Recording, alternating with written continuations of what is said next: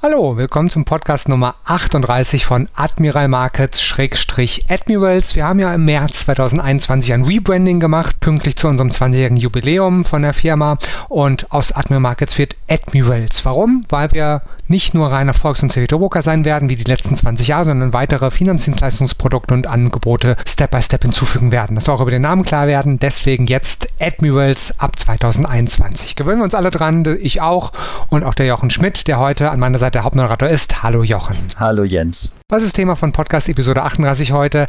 Der Unterschied zwischen investieren und spekulieren. Wir wollen alle vielleicht Daytrader sein oder alle reden über Daytrading. Was bedeutet das?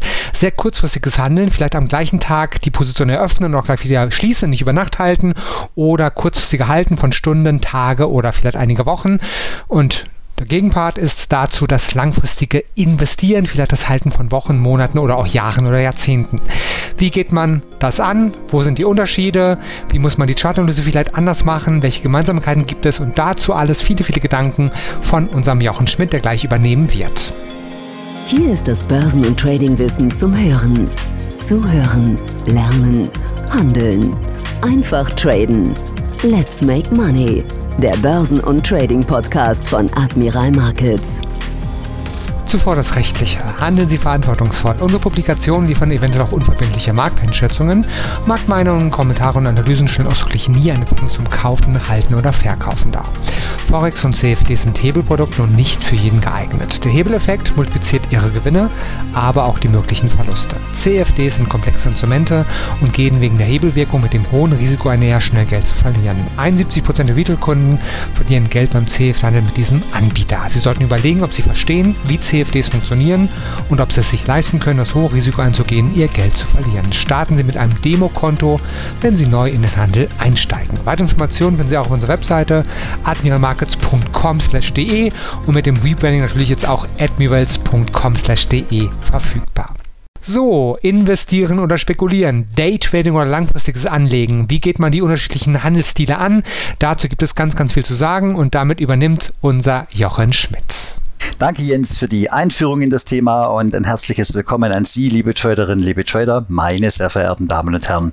Ähm, da ich ja wirklich jetzt über mehrere Jahre hinweg schon bei Admiral Markets unzählige Live-Trading-Webinare gemacht habe, wo ja auch äh, die Kunden oder die Teilnehmer ihre Wünsche zur Analyse bestimmter Einzelaktien stellen können und ich jedes Mal im Webinar darauf verweise, dass ich diese Analyse aus der Sicht eines Spekulanten und nicht eines Investors mache, möchte ich die Gelegenheit ergreifen, nochmal zu erklären, warum ich denn und viele andere auch so große Unterschiede zwischen der Investition und der Spekulation sehen und weshalb ich da auch immer darauf hinweise. Zum einen, wie die Jens in der Einführung gesagt hat, das langfristige Investieren und das kurzfristige Spekulieren. Und da sage ich schon an der Stelle, nee, ist nicht so. Es ist nicht falsch, wenn man das so sieht, aber es ist zugänglich äh, in der Zwischenzeit, dass die Unterschiede nicht mehr herausgearbeitet werden, denn es gibt ja auch langfristige Spekulanten. Ich sage nur bestes Beispiel André Costolani. Das war also jetzt nicht jemand, äh, der als Daytrader oder auf dem Ein-Minuten-Chart gescalpt hat, sondern er ist einer der bekanntesten Spekulanten, denke ich mal, in der Börsengeschichte, jetzt hier im deutschsprachigen Raum. Und der hat ja Positionen teilweise zehn Jahre gehalten. Also interessant an der Stelle. Costolani sagte von sich selbst, er sei Spekulant und nicht Investor. Und er hatte nun wirklich eine langfristige Haltedauer. Also rein die Haltedauer kann es nicht sein.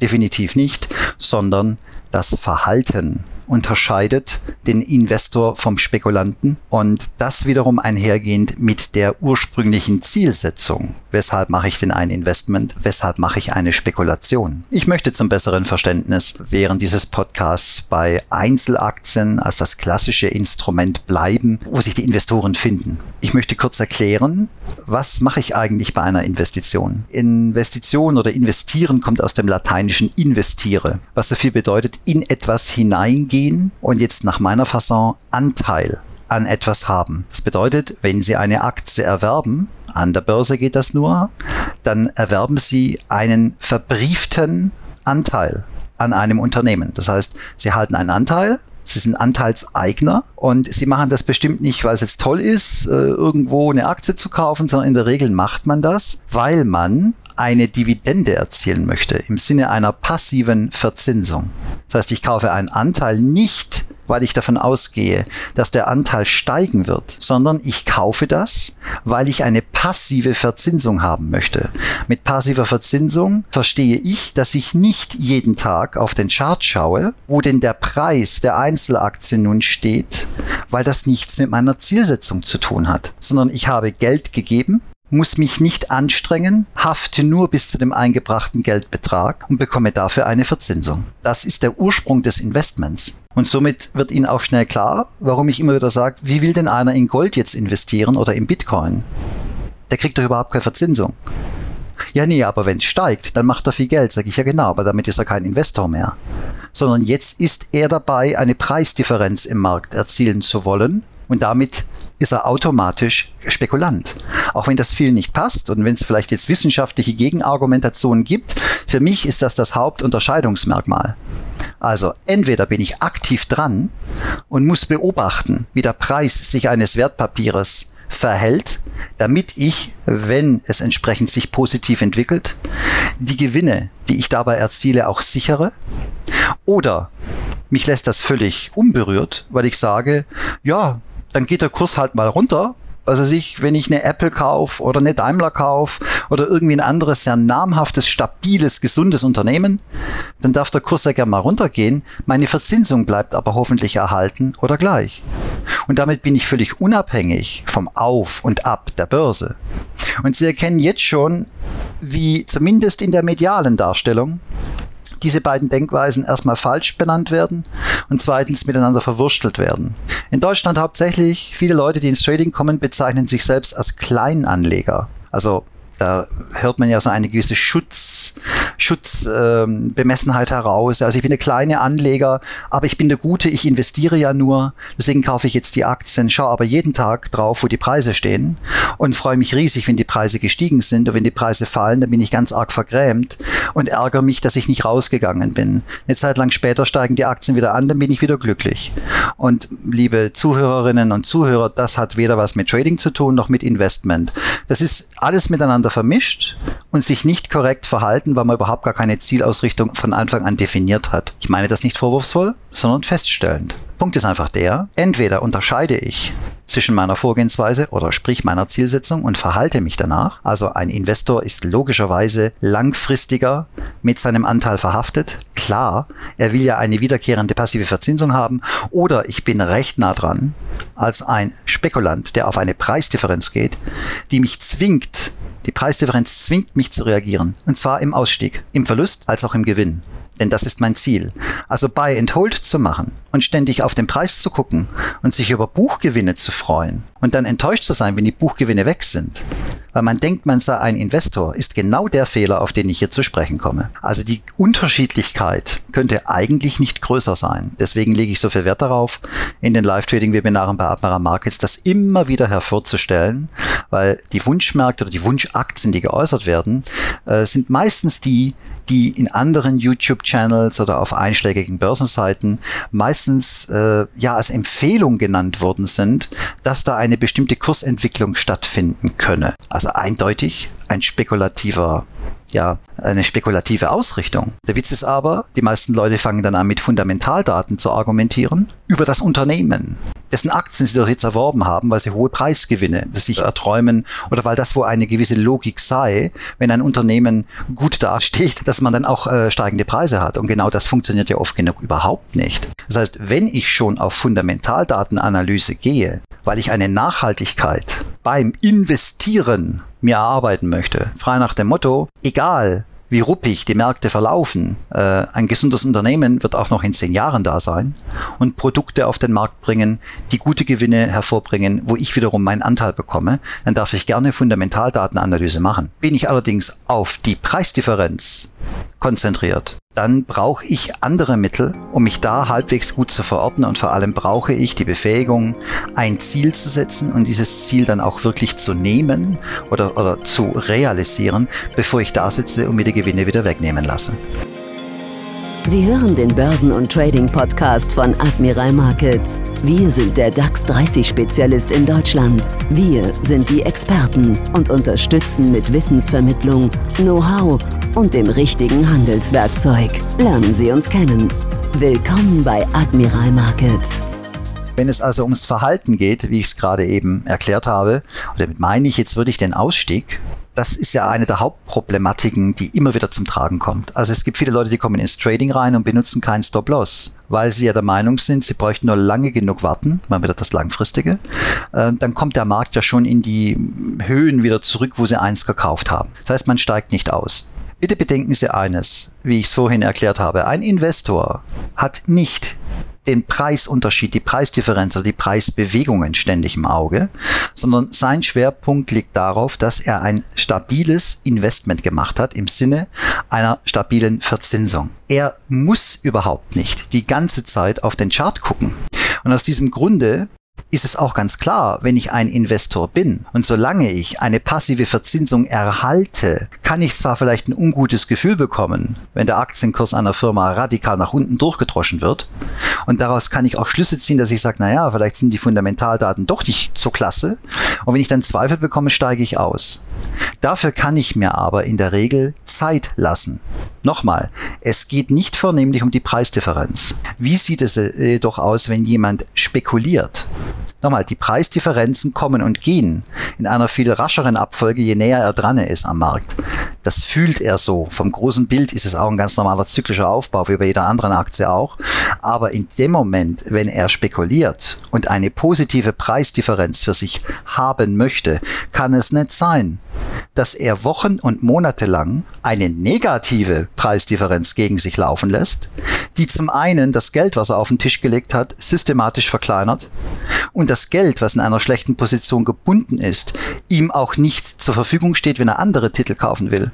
Also wenn ich Spekulant bin, bin ich darauf angewiesen, sofort rauszugehen aus einer Position, wenn diese sich nicht für mich optimal entwickelt. Das klingt sehr einfach und sehr logisch.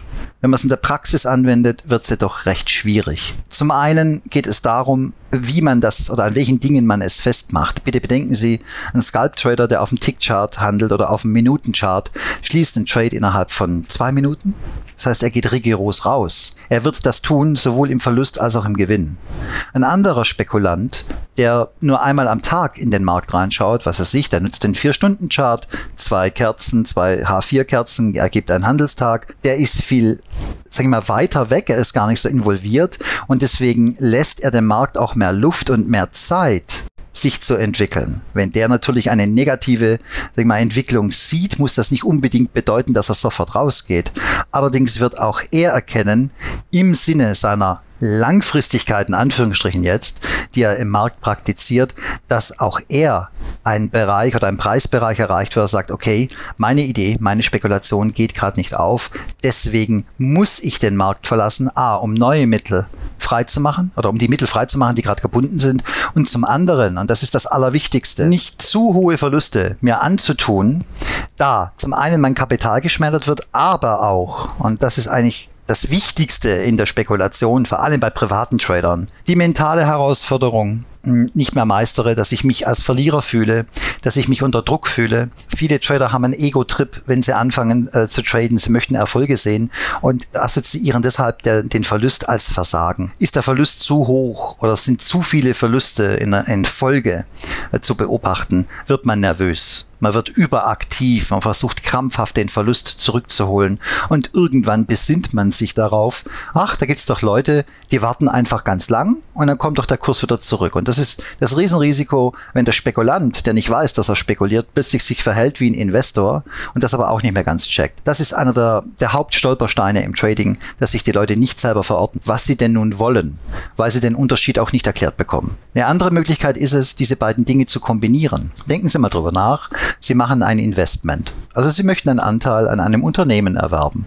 Die Verzinsung sieht auch klasse aus, die Dividende. Jetzt werden Sie schnell feststellen, je teurer eine Aktie ist, die Sie erwerben als Investment, desto geringer wird ja eigentlich die Verzinsung. Also was weiß ich, Sie kriegen eine Dividende von, ich sag's das mal ganz einfach, von 5 Euro das Stück, schön wär's, aber als einfaches Rechenbeispiel. Und Sie müssen für eine solche Aktie, bei der Sie 5 äh, Euro bekommen, als Verzinsung 20 Euro auf den Tisch legen. Und Sie haben eine andere Aktie, die gibt Ihnen auch 5 Euro, sag ich mal, im Jahr, eine Dividende. Und für die müssen Sie aber 200 Euro auf den Tisch legen. Damit erkennen Sie ganz klar auf den ersten Blick, dass der Preis für den Investor auch wichtig ist, weshalb er auch auf den Chart schaut, das aber mit Fundamentaldaten kombiniert und dann eben versucht, eine gute Verhältnismäßigkeit zwischen Verzinsung und dem dafür aufzubringenden Kapital vornimmt. Ja, Dividendenrendite und solche Schlagworte kommen da ins Spiel. Stellen wir uns vor, Sie machen ein Investment und dieses Investment erweist sich als sehr stabil. Sie haben wiederkehrende Einnahmen aus dieser Verzinsung. Und jetzt steigt aber die Aktie überproportional an.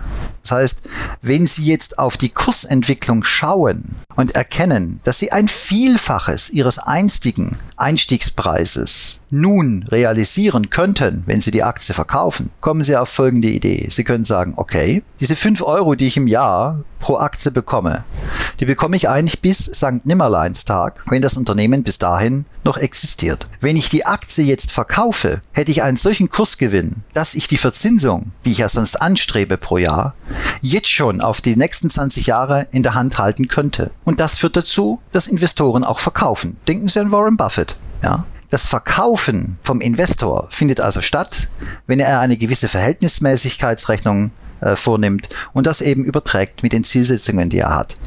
Weil er könnte ja das frisch freigemachte Geld nochmal nicht nur als Dividende für die nächsten 20 Jahre für sich nutzen, sondern auch vielleicht in günstigere Aktien investieren. Und jetzt wissen Sie auch, warum die Märkte zyklisch laufen.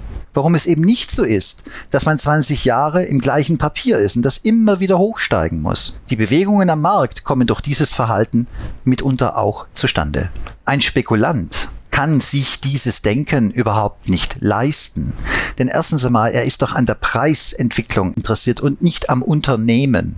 Das heißt, die Fundamentaldatenanalyse eines Unternehmens, wenn man auf einem Ein-Minuten-Chart, was er sich äh, mit einer Haltedauer von fünf Minuten einen gewissen Geldbetrag aus dem Markt schneiden will oder indem man eine Aktie drei Stunden hält, als klassischer Daytrader, hat doch überhaupt nichts mit Fundamentaldaten zu tun. Oder glauben Sie, äh, dass weil jetzt ein, ein Autotitel eine neue Hinterachse produziert, äh, die nächsten sechs Jahre der, der Markt nur noch steigen muss? Das macht doch gar keinen Sinn. Also geht man auf andere Dinge, die ich ja in den Live-Trading auch immer zeige. Das ist die Konzentration, jawohl, auf den Preis. Daher kommt Price Action Trading, die Markttechnik, aber man sagt, okay, ich gucke einfach mal genau dahin, womit alle arbeiten im Markt. Sowohl der Investor als auch der Spekulant ist der Preis. Somit ist der Chart, den man zur Analyse heranzieht, der ist ja nicht danach unterschieden, ob jetzt einer investieren oder spekulieren will, sondern der Chart ist der Chart. Er zeigt die Preisentwicklung eines Papieres. Was ich daraus mache, wie ich es nutze, da liegt der große Unterschied, weshalb es so wichtig ist, im Vorfeld zu wissen, was man denn nun möchte. Vielleicht noch ein Hinweis. Es gibt Trader, die kombinieren beide Dinge. Ja, das heißt, man tradet natürlich mit dem Ziel, eine positive Preisdifferenz für sich aus dem Markt zu holen, beachtet aber gleichzeitig fundamentale oder geostrategische äh, Wirtschaftszahlen für eine bestimmte Art des Tradings. Es gibt sehr, sehr wenige Trader, die das gut umsetzen können. Es ist aber auch ein Ansatz, den man fahren kann, wenn man genau unterscheiden kann zwischen den zuvor genannten ja, Disziplinen, sage ich jetzt mal. Also bin ich Investor oder bin ich Spekulant. Aber ein Trader, der Fundamentaldaten heranzieht für seine Spekulation, wird deswegen nicht darauf verzichten, aus einer Position auszusteigen, die gegen ihn läuft, auch wenn die Fundamentaldaten noch so klasse sind. Das ganze Thema ist recht groß, vor allem wenn es um die Stop-Loss-Führung äh, geht. Und deswegen ganz kurz bemerkt, ein Investor benötigt, wenn er viel Geld hat, keinen Stop-Loss im klassischen Sinn, dass er sagt, um Gottes Willen, die Aktie dreht gerade nach Süden. Jetzt muss ich aber schnell raus, wenn doch seine Dividende nach wie vor da ist, wie ich es vorhin schon mal sagte. Nun ist es aber so, dass der Stop-Loss ja nicht nur für den Verlustfall gilt, sondern er gilt ja auch für den Gewinnfall. Und wie schon erklärt, wenn ein Investor also einen explodierenden Kursverlauf sieht und auf die zuvor genannten Gedanken kommt, kann er sehr wohl einen automatisierten Ausstieg im Sinne eines Stop-Losses mit nach oben nehmen, weil er sagt, irgendwann kommt das Ding eh runter weil er auch weiß, dass der Markt aus Bewegung und Korrektur besteht.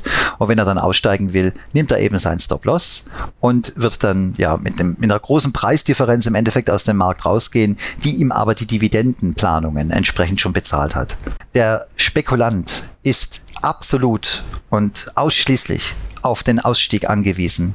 Denken Sie darüber nach, wenn Sie Papiere mit Hebel handeln. Das bedeutet, wenn extreme Kursbewegungen im Markt stattfinden, und sie nicht in der Lage sind, die Position, die gegen sie läuft, zu schließen, dann kann das sie vernichten.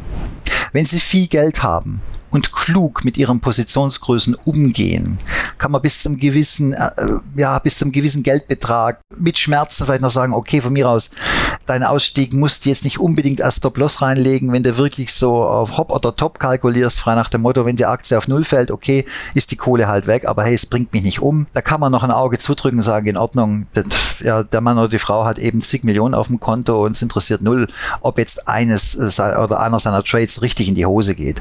Doch die meisten Leute im privaten Bereich verfügen nicht über so viele Mittel. Und ähm, deswegen sind sie gezwungen, im Endeffekt ständig den Erhalt ihres Geldes im Auge zu haben. Der Investor muss das nicht, weil er eine andere Zielrichtung hat. Der Trader muss es zwingend. Sonst verliert er zu viel auf Dauer, beschneidet sich selbst und gerät in emotionale Schieflagen. Fassen wir für heute zusammen. Was sind die Key Facts? Und was sollte ich jetzt als nächstes tun?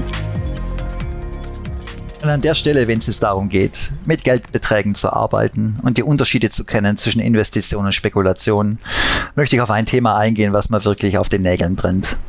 Man sieht so oft auf Trading-Webseiten oder bei Trading-Veranstaltungen, dass Anfängern die Empfehlung gegeben wird, so ein bis zwei oder gar drei Prozent des Kapitals pro Trade zu riskieren. Sie wissen, Money Management oder Risikomanagement beginnt damit, dass man Verhältnismäßigkeiten nun ermittelt wie oft man denn Trades machen kann, bevor man keine mehr machen kann. Jetzt müssen Sie sich vorstellen, wenn einer äh, als privater Spekulant im Markt unterwegs ist auf den kleineren Zeiteinheiten, dann macht er das ja in der Regel in völliger Unwissenheit dessen, was an Vorteilen und Nachteilen auf dem 1-Minuten-Chart ihm gegeben ist. Und er nimmt dann pro Trade, den er eingeht, nimmt er ein Prozent seines Kapitals, was ja das Risiko ist, was er wohl bereit ist, im Markt zu lassen, wenn er das Risiko dann auch einlöhnen oder begleichen muss.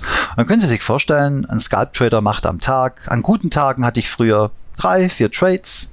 An mittleren Tagen 10 bis 12 und an ganz schlechten Tagen, mein Rekord lag mal bei 38 Trades, die alle schief gingen. Ist schon lange her aber ich habe das erlebt. Und wenn Sie jetzt jedes Mal ein Prozent nehmen und mit jedem Failtrade, weil Sie unerfahren sind, nervöser werden oder ärgerlicher werden, den Stop vielleicht auch nochmal wegziehen, dann machen Sie an einem einzigen Handelstag 30, 38 Prozent Ihres Handelskontos platt. Und das, weil Leute, und ich sage es jetzt mal recht direkt, die nur nachplappern und keine Ahnung von der Kurzfristspekulation haben, Worte aufschnappen, die sie irgendwo gehört haben und dann wieder in die Welt hinausgränen. Die 1%-Regel, was das Risiko angeht, kommt aus der Aktieninvestition und ganz bestimmt nicht aus der Spekulation. Der Investor, der ein Portfolio aufbaut, möchte sein Geld streuen. Achtung, sein Risiko streuen. Auch der Investor hat das Risiko, dass eine Firma pleite geht, also die Untergang seiner, seines Anteils, den er gekauft hat.